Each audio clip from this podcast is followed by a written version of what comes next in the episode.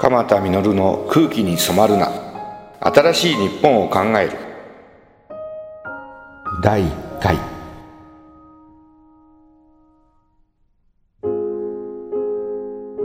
変なタイトルですよね。三十数年前山本七平という作家が空気の研究という本を書きました。かつて僕たちの国は空気に支配されて戦争へと突き進んでしまいました。当時の日本の陸軍や海軍のリーダーたちそれなりに優れた人格を持っている人たちです。その人たちが戦争に踏み切ればどんなに国民が苦しい思いをするか分かっていながら当時の空気に負けて開戦をしてしまいました。今僕たちの空気はとてもよどんでいます。景気が悪いだけでなくしばらくの間良くならないという空気に負けてみんながお金を使えなくなりました。お金をみんなが使わなくなるとますます景気は悪くなります。空気は人に街に時代に伝染していくのです。異常に空気が高くなりナショナリズムが高揚してしまうこともあります。そんな時に空気に染まらないことが大事。僕たちは空気を読むのが上手な民族だと言われています。いつも空気を読むことばっか考えているとよどんだ空気でいることに気がつきません。自分の職場や自分の家庭の中に空気がよどんでいれば窓を開けて空気を入れ替えたりする必要があります。僕たちの空気がよどんでいればこの国の空気をかき回す必要があるのです。空気に流されていてはいけないのです。空気は読めた方がいいと思います。でもいつも空気を読むことだけ考えるのではなく時々空気をかき回したり空気を入れ替えたりすること。そんなことを大事にしながらこのポッドキャストを続けていこうと思っています。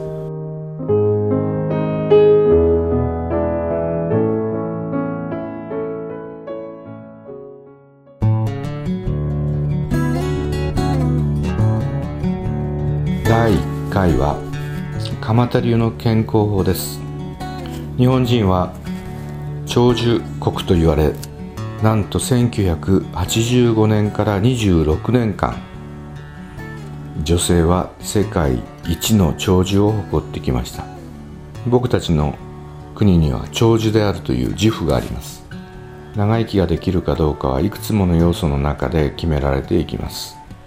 女性の寿命が世界一から陥落を今年してしまいました。男性も世界4位から8位に後退しました。いずれも東日本大震災による死者の増加が主な原因でした。さらに女性については20歳代後半の自殺率の増加が世界一の寿命を2位に転落をした大きな原因だとも言われています。健康と心の在り方については次の機会にまたお話をしようと思います。今回は鎌田流健康法血管が勝負。血管に良い食べ物脳卒中になりにくい食べ物血管にいい運動などについてお話をしたいと思います。血管をいつも若々しく保つために血管に悪い7悪を気をつけなければいけません。血管をダメにする血管を老化させる7つの悪いことはまず第1番目が高血圧です。そして2番目が肥満。3番目がストレスです。4番目は質異常症高脂血症のことです。そして5番目はタバコ。6番目は糖尿病。7番目は痛風。高尿酸血症という尿酸値が上がる状態は動脈硬化を早く進めると言われています。今回はまず高血圧を断ち切る。血圧を安定させるコツのお話をしましょう。塩分を取りすぎないことです。1日 10g 以下に塩分の摂取量を守れると血圧はだいぶ下がってきます。肥満と血圧も密接に関係しています。23キロ体重が減るだけで血圧がコントロールされてしまう人も結構多いです。3番目は定期的なウォーキングをすることです。運動して血管が拡張すると血圧は少し下がります。若々しい血管を保つためには運動が大事です。できれば30分ぐらいの散歩。忙しくてそんな時間が取れない人は例えば地下鉄の駅まで歩く。その10分ぐらいの歩く時にインターバル速歩というのを取り上げるといいでしょう。早歩きと遅歩きを交互に50メートルずつぐらい少し息が弾むぐらいのスピードで早歩きをしてその後深呼吸をしながらゆっくり歩いてまた息が整ったら早歩きをする。その交互を繰り返しながらスーパーマーケットに買い物に行ったりあるいは駅まで。そんな運動が大事です。できれば途中で軽いスクワット頑張らないスクワットと言ってますけども足を屈曲をさせる運動を例えば電車が来るホームのところで少し何回かスクワットをしとく。これで随分いい運動に短時間ですることができます。血圧を安定させるためにはお酒はほどほどに。できたらタバコをやめる方が血圧は安定しやすくなります。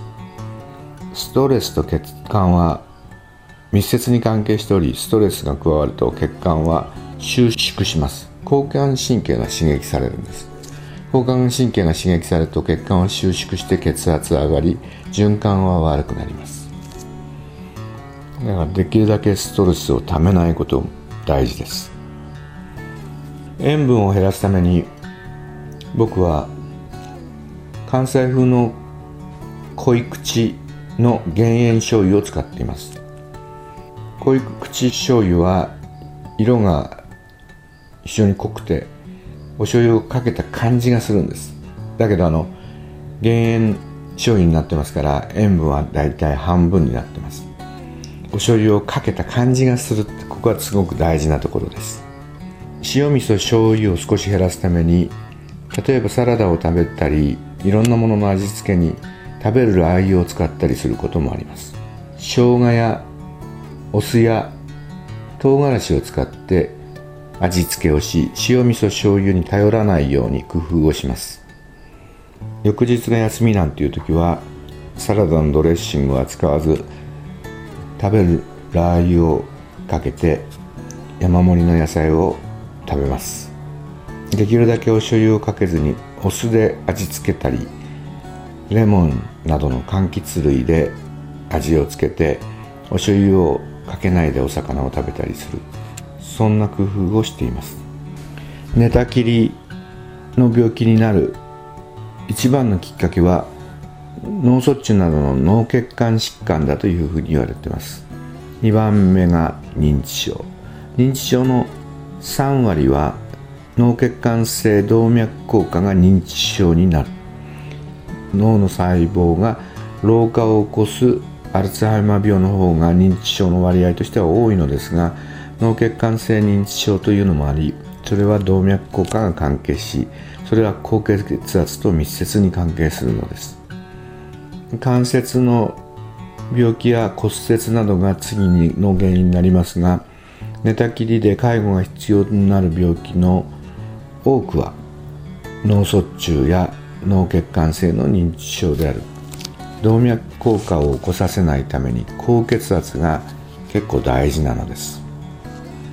ただの寿命を延ばすのではなくて健康寿命が大事なんです。健康寿命を延ばしていつも自分らしくピンピン元気でいることができるために血圧のコントロールというのはものすごく大切なことになります。日本は長寿国だから大丈夫と思ってその空気に甘えないように一人一人が行動変容という生活習慣をちょっと変える。ほんのちょっと変え出すと元気で長生きができるようになります。僕たちの地域は37年前僕が東京から諏訪中病院にお世話に来た時。僕たちの地域は脳卒中が多く不健康で短命でした。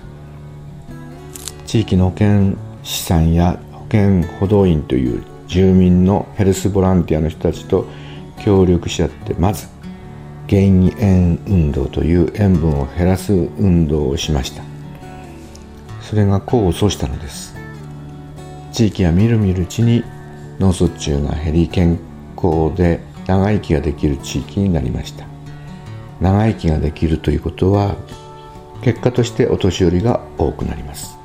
お年寄りが多くなれば当然医療費が高くなるはずなのに僕たちの地域はかつて医療費の高い地域でしたが今では日本でも有数の老人医療費の低い地域になりました。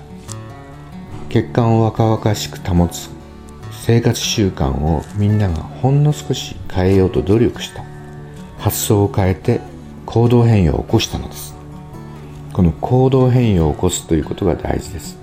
つまり生活習慣をちょっと変えることです。まず薄味。薄味って自分に言い聞かして。お醤油味噌お塩少し減らす工夫を考えてみましょう。今ブームの塩麹なんかは塩分の量を減らしてくれます。うまみも出てきます。食べ物そのものが持っているうまみを塩麹が引き立たせてくれます。減塩醤油を使ったり塩麹を使ったり柑橘類やお酢を使ったり生姜や唐辛子やネギやわさびなどかつて薬味と言われたものを上手に使ったりしながら減塩に取り組んでみませんか？第1回は蒲田流健康法若々しい血管を作るためにお話をいたしました。一月に1回ぐらい蒲田流の健康法をテーマを変えながらお話をしていこうと思います。次回までぜひぜひ減塩のことに一点突破主義でちょっとこだわってみましょう。また来月は新しいテーマを提案いたします。何回か聞いて本当にちょっとだけ生活習慣を変えた人はみるみる健康になる可能性があるように思いますそれではまた次回を楽しみにしてください。